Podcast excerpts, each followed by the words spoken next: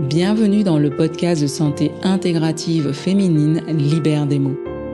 Nous abordons la santé préventive et curative des femmes, qu'elles soient mamans ou non, en bonne santé ou malades, en quête de leur physiologie ou en quête de sens. Le podcast met en lumière le travail des soignants des hôpitaux et des villes, des thérapeutes, à travers des parcours inspirants de femmes. Des expertises de santé autour des pathologies féminines durant les saisons sont parsemés en intersaison par des conseils, des astuces de santé féminine quotidienne et des méditations guidées pour toutes. Vous découvrirez aussi les mots des hommes qui soutiennent ou soignent les femmes. Lorsque l'épisode vous a plu, merci de soutenir notre travail avec un 5 étoiles, vos partages, vos commentaires sur les plateformes de diffusion. Merci au studio Schmooze. Un grand merci à tous nos invités qui se livrent à vous parfois dans des conditions extraordinaires, à travers leurs mots. Bonne écoute.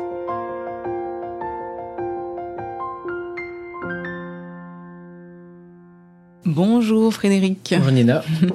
Bonjour Docteur Cacan plutôt. Frédéric, ça va très bien. Très bien, j'ai t'appelé comme ça. Euh, merci euh, de ce moment de partage avec les auditeurs. Merci de t'intéresser à moi. J'aimerais commencer par te poser la question euh, de savoir un petit peu comment est-ce que, euh, qu'est-ce qui s'est passé, pourquoi tu es devenu médecin, comment est-ce que tu es devenu médecin? La médecine m'a toujours intéressé, d'une parce que j'ai baigné dedans depuis tout petit, mon père était gynécologue, mmh. et puis parce que ben, le caractère scientifique, je suis un peu scientifique dans l'âme, mais cartésien, donc euh, la médecine forcément m'intéressait. Euh, j'ai eu un mauvais prof de maths en terminale qui m'a dégoûté de maths sup. Donc euh, finalement, je suis, je suis allé vers la case médecine par sécurité parce que mon mm. père était médecin, donc voilà.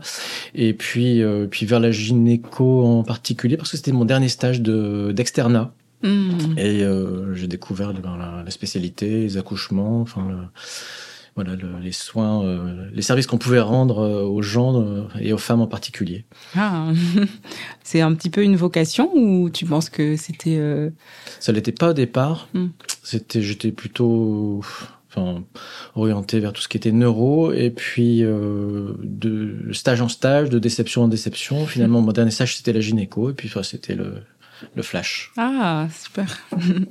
Est-ce que tu peux nous parler de la douleur? Est-ce que ça te, c'est un mot qui te parle, qui te touche? Euh, Oui, forcément, parce que ça fait partie de la vie et puis, et puis de la spécialité. Mm. Les accouchements dans la douleur, avec euh, les péridurales, et puis dans les cancers du sein en particulier, la douleur euh, physique mais qui diminue au fil du, des progrès de la médecine mm. et de l'anesthésie, des antalgies, mais de la douleur euh, euh, psychologique aussi que ça mm. engendre, parce qu'on on crée une espèce de mutilation, même si elle est minime, mm. ça reste un traumatisme, et la douleur morale est très intense dans les mm. cancers du sein. Donc c'est une mm. dimension importante à prendre en compte. Et euh, pour toi, la douleur, c'est qu'est-ce que ça représente?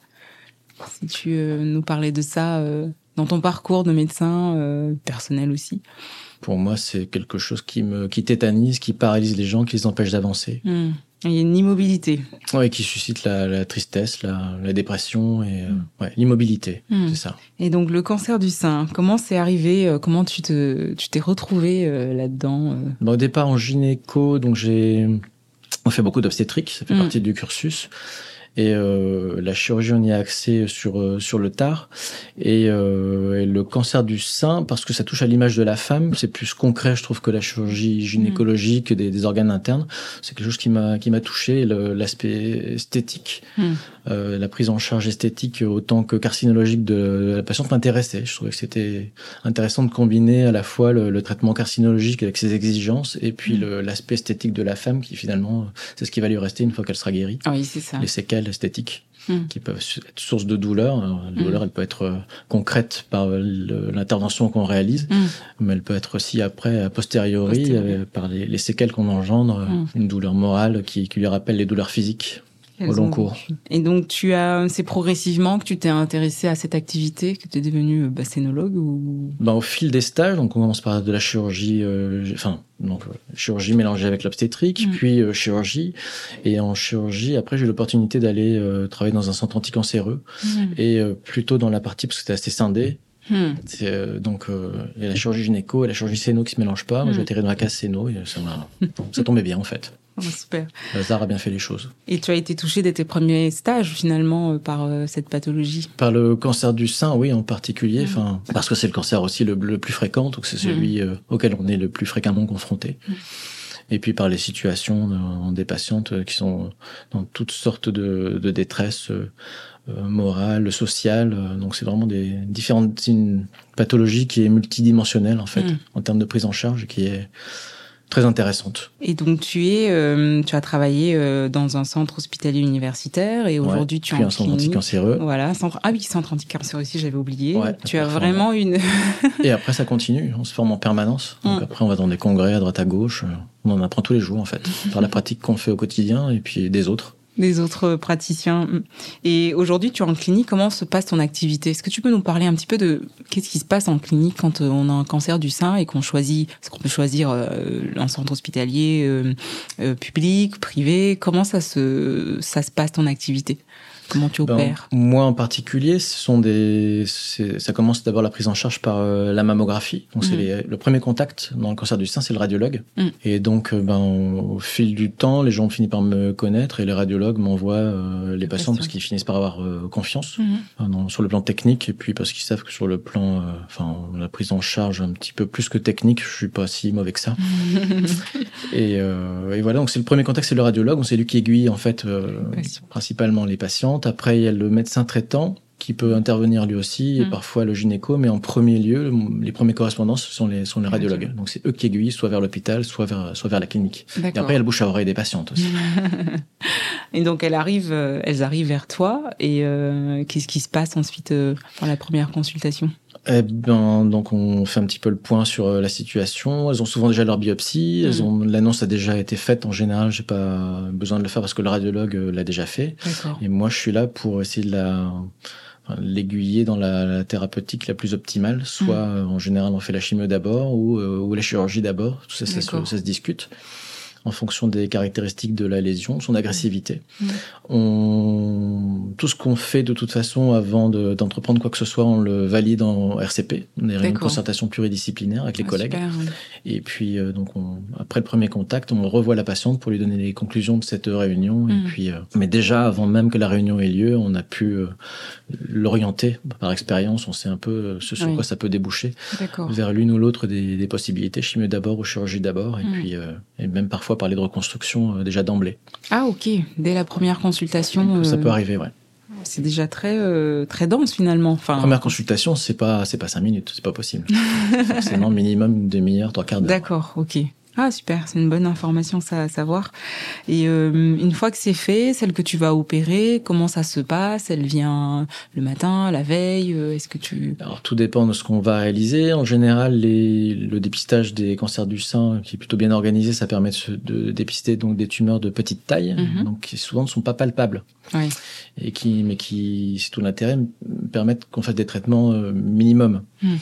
efficaces malgré tout. Donc on va devoir repérer la tumeur qu'on ne repère pas par la palpation avec euh, une échographie. Donc avant qu'on l'opère, en général, elle a un repérage échographique de la lésion et également un repérage euh, par la médecine nucléaire du ganglion sentinelle qu'on va mmh. retirer pour les lésions infiltrantes en tout cas. Donc ça, ça peut se faire la veille. ça, ça peut se faire la veille ou le matin même. On peut tout faire sur une journée. D'accord. Lorsque j'ai une journée complète en fait de bloc opératoire, en général, les deux repérages se font le matin. Je mmh. l'opère en fin de matinée ou début d'après-midi. Et elle peut sortir le soir. Ça se fait en ambulatoire. Ah, elles peuvent sortir le soir. Anesthésie générale, mais en ambulatoire. le progrès. et donc, euh, il y a une particularité dans ton travail que j'ai, qui m'a touché dans l'observation que j'ai pu faire, c'est que tu travailles avec une infirmière.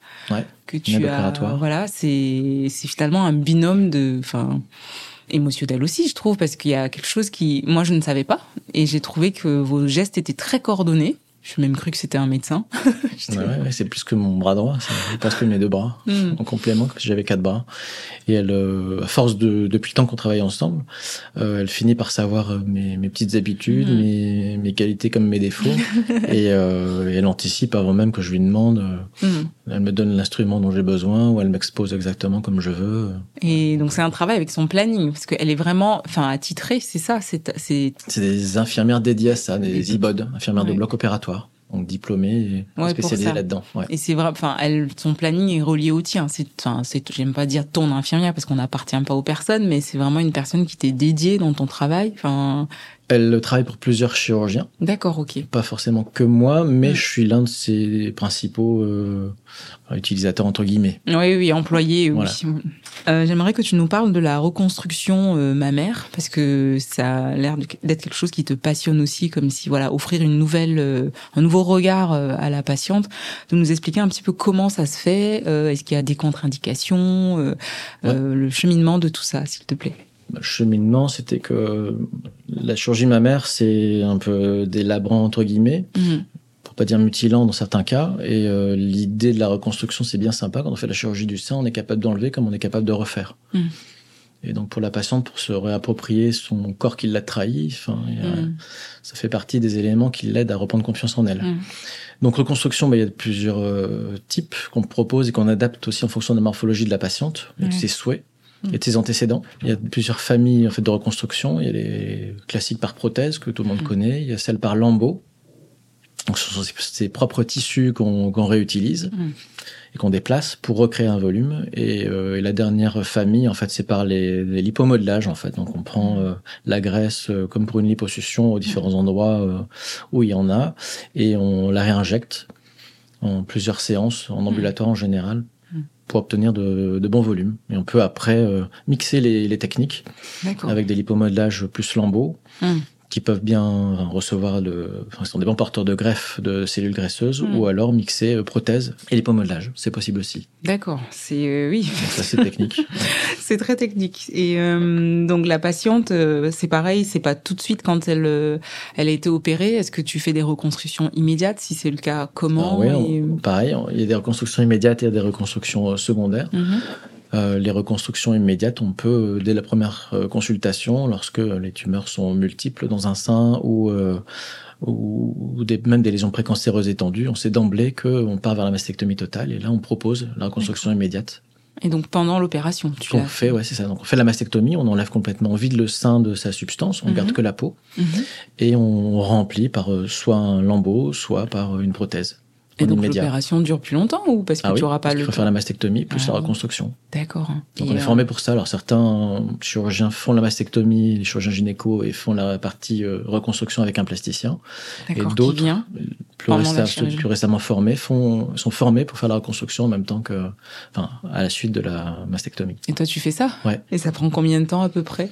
Alors, tout dépend de la technique. Il y a des, des techniques qui peuvent pour les diep par exemple durer 12 heures. D'accord. Des techniques plus enfin, les grands dorsaux, ça dure à peu près 4 heures. Les techniques par prothèse, ça dure plutôt 2 heures. 2 heures, ok. Et Quant au lipomodelage, ça dure pas très longtemps, ça dure à peu près une heure, une heure et demie, mais c'est plusieurs séances. Oui, Donc, elles ça reviennent fractionner en trois ou six fois. Mm. Donc au total, la durée, en comptant les, parce qu'il n'y a pas qu'une opération. En général, quand il y a une reconstruction, il y a toujours des, des finitions. On n'est jamais oui. forcément content. Enfin, la patiente, on lui dit, il faut qu'elle s'habitue à un volume imparfait. C'est mm. pas un nouveau sein qu'on lui fait, c'est mm. un volume qui remplit un soutien-gorge. Mm. C'est faudra qu'elle s'habitue à un certain degré d'imperfection, mais malgré tout, on peut. Il y a plusieurs interventions en fait pour arriver à un résultat euh, ouais, qui lui correct. plaise. Parfois, c'est rarement euh, tout de suite j'ai le bon résultat. Ça arrive, mais c'est rare. D'accord, ok. On les, on les prépare d'emblée à plusieurs interventions. Donc Ah oui. au final, quand on calcule bien, on se retrouve à peu près, toujours à peu près la même durée opératoire. euh, Pour les deux. ouais, j'ai vu que tu avais un ballon parce que 12 heures debout. euh, Ouais, on a vite mal au dos, aux hanches, aux Euh, oui. articulations. En général, un long bloc, je le paye aussi. c'est ça. Aussi mal que la personne le lendemain. Bah oui, les courbatures, euh, c'est pas, c'est pas évident, d'accord. Et il n'y a pas de contre-indication pour ces trois techniques euh, que tu nous as présentées de Ah reconstruction? si, si, si, les patientes qui ont été euh, irradiées. En fait, on s'adapte euh, en fonction des antécédents euh, d'irradiation, euh, diabète, vasculaire, etc. Mhm. Parce que chaque technique euh, ne peut pas être appliquée euh, à toutes les patientes. Donc c'est nous qui faisons la part des choses. On dit à la patiente quand on la voit en consultation, voilà ce qui me semble le plus adapté pour vous. Hmm. D'accord. Et on lui fait choisir, on lui donne plusieurs euh, stratégies possibles. Il y a des techniques qu'on fait, d'autres qu'on fait pas. On les oriente vers des collègues qui font correctement, que nous on sait pas forcément faire, et, et inversement. Ok. Et euh, entre deux, enfin on l'oriente vers la meilleure méthode pour qu'elle pour qu'elle y adhère. Elle soit satisfaite. Ouais. Et euh, s'il y a une radiothérapie, une hormonothérapie, c'est c'est pas, enfin les délais sont les mêmes ou enfin qu'est-ce qui se passe bah, C'est le but et les, certaines techniques de reconstruction permettent de même d'enchaîner sur une radiothérapie alors qu'avant c'était ah des contre-indications. Voilà, tout à fait. C'est pour ça que je te demande ça. D'accord. Ouais, des techniques par lambeau, par exemple, on peut irradier derrière et des nouvelles techniques par prothèse euh, enveloppée, on peut très bien également irradier derrière sans avoir pour autant des, des coques douloureuses. Ah oui, c'est ça. c'est pour ça que je te demandais. Ouais. Et euh, la chirurgie évolue lentement, mais elle évolue quand même. Elle évolue, même la prise en charge du cancer du sein, c'est. Euh... Ah bah ça évolue très vite. C'est euh, impressionnant. Et euh, est-ce que tu as des conseils à donner pour euh, préparer la peau? Parce que je pense que, enfin, c'est quand même, même s'il y a des fibroses qui s'installent, des, des choses comme bah, ça. Surtout que tu après la radiothérapie, il faut pas faire ça trop vite. Mm. Donc aux patients, on leur dit d'emblée, on sait minimum euh, six mois, mais plutôt en général un an après la fin de la radiothérapie. D'accord. Toutes les comment dire, les effets secondaires s'atténuent au fil du temps. Mm. Et puis la préparation de la peau complémentaire, c'est euh, c'est en général des plissés roulés, euh, en général mm. mécaniques, avec mm. la, machine, là, c'est l'UM6 ou LPG. Ok. Donc ça prépare la peau, ça casse la fibro, ça draine les, les œdèmes, et nous, ça nous permet, si on a des lipomodelages ou des même des prothèses à mettre, d'assouplir la peau, de gagner en souplesse et, mm. et surtout en capacité de, de tissu à accepter les cellules graisseuses quand on fait des lipomodelages. Et donc elles ont une liposuction et euh, elles choisissent la partie du corps où elles, elles, elles souhaitent. Ouais, des personnes qui me disent oui, je veux pas telle partie, ben, je m'adapte. mais quelquefois, j'ai pas trop le choix. Ah oui, bah oui, parce que parce qu'elles peuvent choisir le ventre, elles ont un petit, une petite bedaine euh, ou c'est. En fait, je choisis pas forcément. D'accord. Même moi, euh, ni la patiente, euh, je prends la graisse là où elle veut bien se donner. et euh, dès que ça commence à saigner un petit peu, il y a des patients qui sont plus ou moins euh, vascularisés, on va dire. Que ça commence à polluer mes prélèvements, et euh, je change de site de prélèvement. D'accord. Elles sont sous anesthésie générale quand tu fais ça Anesthésie générale, ouais. Ah d'accord, donc elles savent pas exactement où tu me... Avant, je les, je les vois, je leur demande alors est-ce qu'il y a des zones préférentielles? Oui. Ils me disent oui, si possible plutôt là ou là, mais, mais après quelquefois, je veux dire, j'ai pas trop le choix, donc euh, je prends là où je peux. Et, euh... Mais toutes les patientes n'ont pas la même qualité de graisse. Et il y a des patientes où on sait d'avance, quand on la prélève, la graisse, et qu'on la centrifuge, que euh, ça va plus ou moins bien prendre. Ouais. Ah oui, parce que je pense qu'il y a de l'acidité qui peut naître euh, avec le stress. Euh, c'est des cellules qui gardent beaucoup d'acidité, la graisse. Ouais, on fait ce qu'on peut. Mm. C'est pas une liposuction classique avec une aspiration murale et des grosses canules. On fait ça à la main. ah et oui. Pour essayer de préserver au maximum, pas faire de, de trop grandes dépressions qui pourraient faire exploser nos adipocytes. Wow. Et, euh, et, on centrifuge à, à, basse vitesse et pas trop longtemps pour euh, essayer d'éviter que les cellules s'abîment.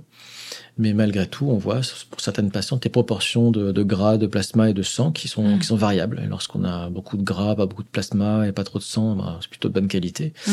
Mais il y a des proportions parfois qui sont très défavorables. Et on sait d'avance que euh, si on a, même si on a obtenu un bon volume au départ, euh, c'est pas gagné, il que ça gagné. reste. Ouais, on Donc des à fois, peu près tu peux à chaque session entre 30 et 50 du volume ah, injecté. ce que vous avez. Ça, on en exprès un petit peu plus début. D'accord. Voilà. Sachant que la première injection, en général, euh, y a pas, grand, pas grand chose reste. Mmh. Mais on les prévient, les patientes, qu'il faut pas qu'elles soient déçues. Mmh.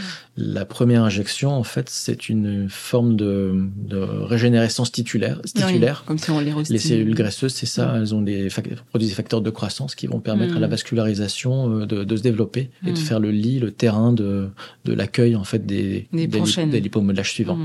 Et tu leur parce que cette liposuction, elle va créer enfin quelque chose dans le corps. Elles auront, elles ont mal ou pas euh, Oui, alors on dit euh, après euh, l'intervention de porter des des collants un peu serrés, des panties, mais enfin, ou des, des, leggings un petit peu serrés. Mmh. Pendant une petite semaine, elles ont, elles ont un peu mal, des bleus, et puis après, ça passe. D'accord. Tout à l'heure, j'ai vu une de tes patientes qui avait un, un beau téton. J'ai trouvé ça, et tu m'as dit que c'était une technique que tu avais fait en, en enfin, en, directement dans la salle d'opération. Ouais. Et tu peux nous en parler parce que c'est. Euh... Donc il y a les reconstructions euh, immédiates ou secondaires après ablation complète du, du sein, mmh. et il y a ce qu'on appelle l'oncoplastique. Donc mmh. là, c'est quand on garde le sein, on a envie qu'il y ait le moins possible de séquelles esthétiques. Mmh. Et donc on utilise des techniques de chirurgie euh, plastique. Des institutions de chirurgie plastique qu'on utilise pour des réductions mammaires mmh. euh, en euh, cancérologie pour que ben, la rançon cicatricielle soit la, la moindre possible mmh. pour qu'une fois que la patiente soit sera guérie elle y pense plus on dans le miroir. voilà ouais. tout de suite c'est très beau parce qu'on voit déjà tout de suite qu'il y a une forme euh, qui se met en place c'est l'idée donc même si le volume n'y est pas au moins la forme y est et on peut toujours après symétriser avec une ou l'autre technique de l'autre côté pour que la poitrine soit harmonieuse Qu'est-ce qui te passionne dans tout ça à part euh, cette reconstruction? Est-ce que euh, est-ce que tu as une forme de fierté quand euh, tu vois les patientes que ce soit une fois que tu as fait l'ablation ou la reconstruction? Est-ce que tu as des moments qui te qui te touchent quand même avec ces femmes-là? Bah, c'est surtout lorsque le regard de la patiente quand elle est contente, lorsqu'elle mm. elle se voit après, lorsque j'enlève le pansement, lorsqu'elle voit qu'elle n'a pas perdu de volume. Mm. Bon après parfois bon c'est pas toujours aussi idyllique les reconstructions il y a parfois des quelques petits ennuis par la suite et parfois même des grosses déceptions mais bon le, regard de la patiente même à distance mm. lorsqu'elle est contente de sa reconstruction c'est ça qui, qui, me fait le plus plaisir. Est-ce que tu penses que hum, ça joue sur leur sexualité cette Est-ce qu'elles t'en parlent ces femmes de leur euh, de l'impact de, de, de, leur sein, de cette maladie sur leur sexualité et leur féminité? Est-ce qu'elles arrivent à t'en parler? Euh, C'est pas forcément évident, surtout que je suis un homme. Oui.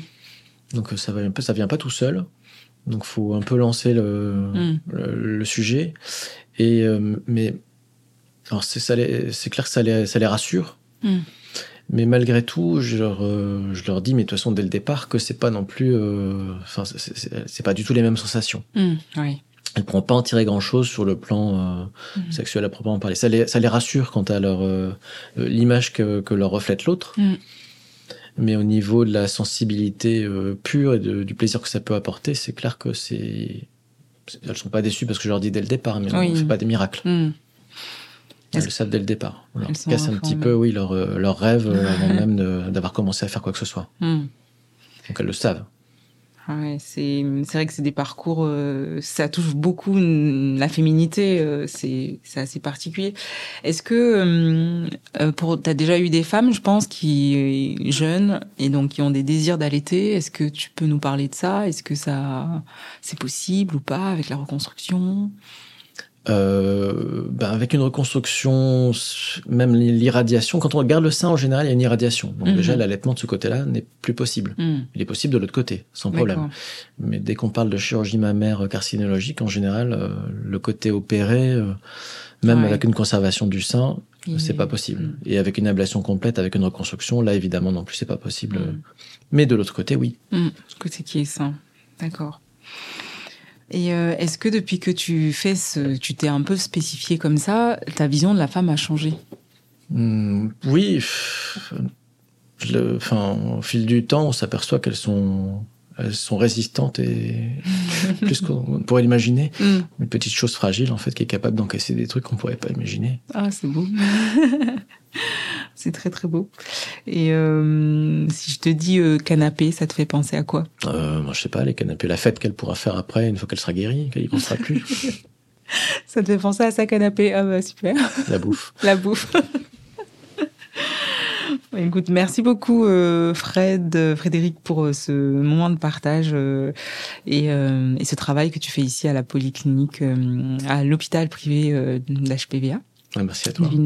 Et euh, je t'ai vu travailler avec, euh, parler aux femmes, euh, t'occuper d'elles. Et puis j'ai aussi vu que tu prenais en charge celle qui avait de l'adénomiose, l'endométriose. C'est pas ton activité principale, mais euh, cette présence à la femme m'a beaucoup touchée. Donc merci de prendre soin d'elle comme ça et de te rendre compte, de te dire que c'est à la fois fragile, mais que ça peut encaisser beaucoup de choses pour qu'on leur explique bien les choses et qu'on les accompagne. Mm, ouais, c'est ça. Ouais, merci à toi aussi d'intéressé à ce que je fais.